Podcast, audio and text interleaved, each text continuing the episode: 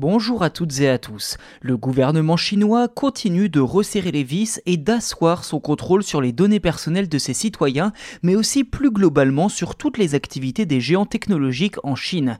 Ainsi, la Banque centrale de Chine tente d'obliger les géants du web à partager les données de leurs utilisateurs, qu'ils soient chinois ou étrangers.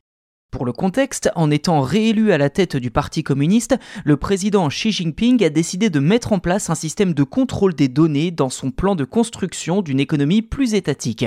Tout cela a commencé avec le bannissement de toutes les activités liées aux crypto-monnaies.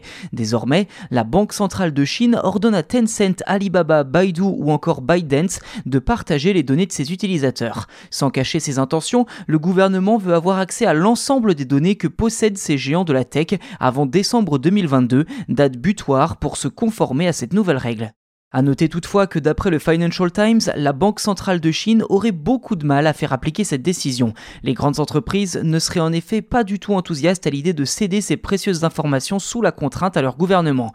Ainsi, le Parti communiste devrait tout simplement proposer à ces entreprises de leur acheter ces données, exactement comme un tiers pourrait le faire avec des fichiers clients pour faire de la pub.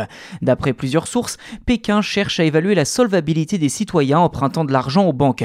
Concrètement, de nombreuses banques chinoises en particulier régional, s'appuie sur les données des utilisateurs et les outils analytiques des sociétés Internet pour identifier les personnes capables de rembourser leurs prêts ou non.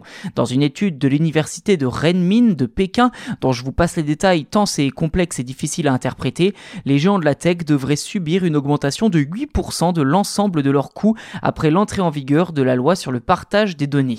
D'après plusieurs analystes que je cite, le gouvernement considérerait les données comme un bien précieux, mais les fonctionnaires n'aurait pas la capacité de gérer efficacement les données, ce qui risquerait tout simplement de tuer l'industrie chinoise d'après eux.